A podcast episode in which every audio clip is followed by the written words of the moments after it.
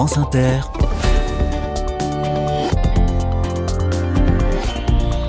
Dorothée Barba. Bonjour à toutes, bonjour à tous. Nul n'est touriste en son pays. On a peu tendance, il faut bien le dire, à, à, visiter ce qui est tout proche de nous. Eh bien, voici un outil magnifique pour éveiller la curiosité. Un outil sonore qui raconte des histoires en musique et qui permet de mieux voir le décor en ouvrant grand les oreilles. Ça se passe à Uriel, à une dizaine de kilomètres de Montluçon, ainsi qu'à Hérisson, petit village un peu plus au nord. Les carnets de campagne, en effet, passent la semaine dans le département de l'Allier. Et ces deux communes de l'Allier ont la chance d'être associées à un parcours sonore. Vous allez comprendre. Soyez les bienvenus. Carnet de campagne, le journal des solutions. Bonjour Laurence Moletta. Bonjour. Bienvenue dans les carnets de campagne. Vous êtes réalisatrice sonore et c'est à vous qu'on doit ce projet singulier qui s'appelle De visage en rivage. Alors commençons par expliquer concrètement comment ça marche pour le grand public. Je me promène à Hérisson ou à Uriel et je peux écouter votre travail en étant géolocalisé, hein, c'est ça? Exactement. Donc en fait, c'est une balade sonore géolocalisée. On a un smartphone dans les mains avec un casque audio on marche et quand on, on, arrive devant certaines zones, il se déclenche une pastille sonore. Ça se fait grâce à une application hein, qui s'appelle Easy Travel. Easy s'écrit I-Z-I. Euh, c'est accessible gratuitement. Oui, voilà, mmh. exactement. Il suffit de télécharger l'application sur son téléphone et ensuite euh, taper le nom de la ville en question si on veut visiter Uriel ou Hérisson. Mmh. Et les sons, vous le disiez, se déclenchent en fonction de l'endroit où l'on se trouve. Cela permet de voir les traces du passé.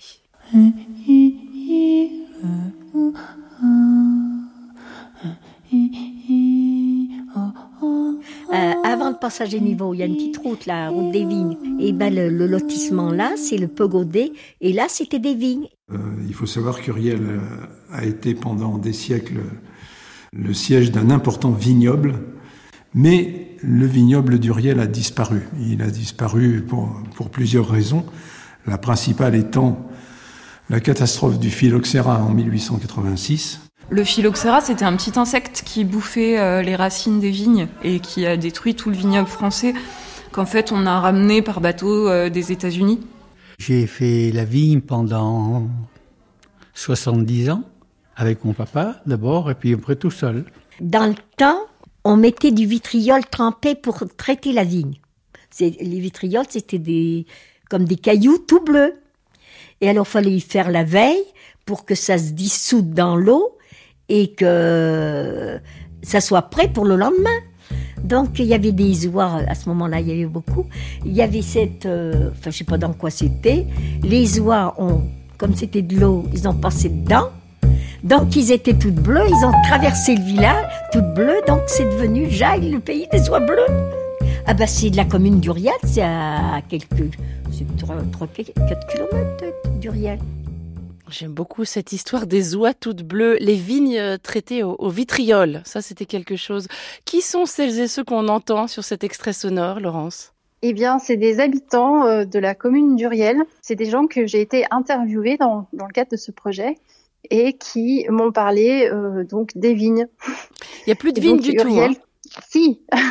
Alors en fait, il y a encore de très vieilles vignes qui ont été reprises par une, euh, une jeune personne qui euh, est passionnée de, de vignes et reprend des vieilles vignes de papy, comme elle le dit, pour faire du vin naturel, du vin biologique cette fois-ci. Donc elle n'utilise pas du tout euh, justement le vitriol. C'est fini tous les traitements. Euh, là, c'est complètement fini. C'est une autre façon de réinventer la vigne euh, à sa façon. voilà. Mmh. Donc on est sur place, on est rue des Vignes à Uriel et on entend ces histoires racontées par celles et ceux qui habitent ici. Est-ce que ça a été compliqué d'obtenir ces témoignages? Je dirais oui. Parce qu'en fait, moi, je fais partie d'un projet qui s'appelle euh, Culture et Paysage, donc qui est financé par le pôle d'équilibre territorial et rural de la vallée du Cher et de Montluçon, et aussi euh, du dispositif euh, européen Leader. Donc, en fait, on est là sur des projets de territoire. Alors, des projets de territoire, c'est emmener des artistes sur des territoires ruraux où il se passe pas grand chose pour amener un petit peu ben, la culture et pour essayer de créer des liens qui n'existe plus vraiment entre les habitants. Donc euh, effectivement, la, la, la, question est très bonne, euh, savoir si effectivement j'ai eu du mal à, à avoir ces, ces interviews. Euh, c'est un énorme travail euh, en amont euh, pour aller essayer de un peu gagner la confiance en fait des, des, habitants pour leur demander justement des histoires. C'est pas facile parce que sur ces territoires-là, il y a une espèce de, de repli sur soi qui s'effectue. Les centres-bourgs commencent à, à, se, à se désertifier. Il y a de moins en moins de personnes qui habitent là, au profit ben, de, de, lieux où euh, les gens font construire des, des maisons neuves. En fait, mm. en général, c'est autour de ces petites villes. Et euh, du coup, il y a, il y a plus cette dynamique de village qu'il y avait auparavant. Donc, les gens euh, sont de plus en plus euh, en fait chez eux euh, de façon plutôt individuelle et euh, ils se parlent plus. Donc moi, quand j'arrive dans ces territoires-là, en général, je fais du porte-à-porte et je veux essayer de, de demander aux gens s'ils veulent bien participer. Et souvent, je me... Alors soit je suis, j'arrive devant des maisons et il n'y a plus personne dedans parce que c'est des maisons qui sont à vendre. Il faut savoir qu'à Uriel, il y a euh, 2600 habitants à peu près mmh. et il y a à peu près 49 maisons à vendre. dans juste dans le dans le centre bourg. Donc c'est compliqué d'avoir des gens dans les maisons et en plus euh, aller demander des, des, histoires à des gens, euh, sonner aux portes. Souvent, j'ai souvent des refus en fait. Oui, parce qu'on vous prend pour une euh, démarcheuse un peu, non? Voilà, on me prend pour une démarcheuse, on me demande qu'est-ce que j'ai à vendre et quand je dis que c'est pour un projet culturel et c'est pas forcément bien compris en général. Mais on y arrive, j'y suis arrivée. Bah, la, preuve, oui. 14, il y a 14 pastilles. Vous avez aussi impliqué les enfants, les élèves des écoles et du lycée d'Uriel. Oui, voilà, c'est ça. En fait, donc dans les projets territoires, on parle de EAC, ça s'appelle éducation artistique et culturelle. Donc là, euh, on fait participer donc euh, les scolaires à un projet artistique. Donc là, le projet artistique en l'occurrence, c'est la création d'un parcours sonore avec des récits donc des habitants. Et euh, donc moi, j'ai fait des ateliers. Donc c'est dans ces ateliers, j'ai pris les récits que j'ai collectés euh, chez les habitants et je les ai emmenés dans les écoles.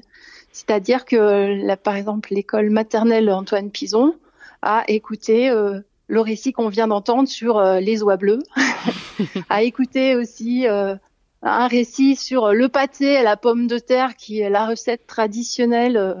Voilà, enfin, moi ce que, ce que j'ai vraiment envie, c'est que les enfants, ils soient aussi dans la démarche d'aller poser des questions à leurs grands-parents, à leur famille pour savoir comment c'était avant. Oui, c'est ça finalement. Comment c'était avant C'est vraiment la question euh, qui est au cœur de toutes ces pastilles sonores. C'est une façon aussi de raconter l'esprit des lieux. Euh, j'ai repensé en écoutant tout ça à ce vers de Baudelaire que vous connaissez peut-être. La forme d'une ville change plus vite, hélas, que le cœur d'un mortel. Est-ce que c'est important pour vous de consigner ces changements, Laurence, de documenter les changements? Oui, par exemple pour les vignes, donc le, petit morceau qu'on vient d'entendre, c'était un changement qui s'est opéré en moins de, de 40 ans. C'est-à-dire mmh. qu'il y a des, des, maisons qui sont construites sur ces anciens vignobles. Et donc du coup, ça change le paysage. Les récits des anciens sont très importants pour euh, pour les gens qui les, les, nouveaux arrivants, par exemple, pour euh, savoir un petit peu l'histoire euh, des lieux, connaître là où on vit, comment c'était avant, c'est important mm. aussi pour documenter le présent. Je le disais avec cette application hein, Easy Travel, on peut écouter sur place de façon géolocalisée, mais on peut aussi aller sur votre site internet pour écouter les pastilles sans y être. Ça fonctionne aussi très bien et c'est une manière de mettre en musique le paysage. Oui, voilà, c'est ça. On peut être aussi dans son salon et euh, aller quand même visiter Uriel avec ses oreilles. Et c'est vous qui composez les musiques euh, d'accompagnement. Est-ce que vous avez tendance à associer chaque décor, chaque paysage à une mélodie? Bah, Disons que je pense chaque mélodie en fonction de l'histoire. Voilà, exactement. Et là, par exemple, euh, les oies bleues, j'avais envie de quelque chose qui soit un peu, euh, un peu enfantin, un peu joyeux. Et j'ai fait une petite mélodie donc avec mon piano. Et il y a un autre point aussi que j'ai pas souligné, c'est que j'ai aussi fait un atelier euh, à l'école de musique du pays d'Uriel et je leur ai demandé d'improviser. Et donc j'ai fait des prises de son de ce qu'ils avaient enregistré. J'ai eu la chance d'avoir une personne qui jouait de la cornemuse. et donc euh, j'ai pris des petits bouts que j'ai introduits dans euh, mes compositions sonores. Euh, voilà. Quel est votre meilleur souvenir de cette expérience à Uriel et à Hérisson? Alors, euh, Hérisson, c'est pas moi qui fais ce parcours sonore, c'est un autre artiste que j'ai engagé qui s'appelle Olivier Longre. Donc un meilleur souvenir. ah oui, ah super, j'ai un super souvenir. J'ai rencontré un monsieur dans la rue qui avait 99 ans. Pas mal. Et, oui, et euh, il m'a raconté euh, ses souvenirs donc de la Seconde Guerre mondiale, où il était aviateur, où il était posté tout en haut de la toque. Donc la toque, c'est une grande tour, c'est comme un, un, donjon en fait, où on voit, on a un panorama euh, de tout Uriel. Et il m'a raconté ses souvenirs de, bah, de soldats à Uriel. C'est ça mon meilleur souvenir.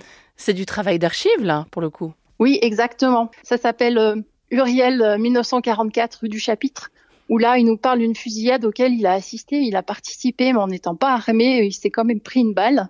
Et il y a des balles dans un mur, cette, à cette fameuse rue du Chapitre, il y a encore des traces de balles dans le mur, donc euh, il y a son histoire qui est là, qui est ancrée dans ce mur-là, en fait. en fait, moi, je veux pas euh, raconter l'histoire qu'on trouve dans les manuels scolaires. Mm. Moi, ce qui m'intéresse, c'est les gens, c'est leur quotidien, c'est comment ils vivent leur quotidien avec le paysage qui, qui les entoure, en fait. Dites-moi, Laurence Moletta, euh, rien à voir, il paraît que vous avez créé des gants pour composer de la musique. J'aimerais en savoir plus. Oui. ah. eh ben en fait, euh, je suis chanteuse et euh, moi je viens de tout le, monde de musique électro-acoustique, acousmatique. Je, je, compose avec des bruits, tout ce qui est musique concrète, tout ça. Et puis à un moment donné, j'ai eu envie de faire ça avec ma voix, donc improvisation toujours avec des bruits, des textures sonores avec la voix et tout. Et je voulais faire de la scène et en improvisation. Et j'avais envie de, de bouger sur scène et de pas me montrer derrière un ordinateur. Parce que sur le plan scénique, c'était pas très joli à voir. J'ai réfléchi à un dispositif qui me permette de contrôler à distance mon ordinateur pour pouvoir euh, envoyer euh, un looper et louper ma voix et donc faire des euh, boucles, chanter avec moi-même, faire mm. des boucles. Ouais, c'est ça, exactement. Et donc, c'est qui me permet de, de, faire des polyphonies vocales en improvisation. Oh, magnifique. Et voilà. Et donc, dans, dans le petit extrait que vous avez passé, c'était ma voix qui, qui enregistrait avec des boucles ah. en performance. avec les fameux gants, donc. voilà, exactement. Ça s'appelle De visage en rivage et c'est un parcours sonore proposé à Hérisson et à Uriel dans l'Allier. On trouvera bien sûr hein, sur notre site les infos pratiques pour écouter tout ça, pour écouter ces créations. Et d'ailleurs, on peut aussi, je le répète, hein, les écouter sans aller sur place. Ça a aussi beaucoup de charme. Merci beaucoup, Laurence Moletta. Merci beaucoup. Bonne journée. À bientôt. Eh ben, bonne journée. Bonne continuation. Merci.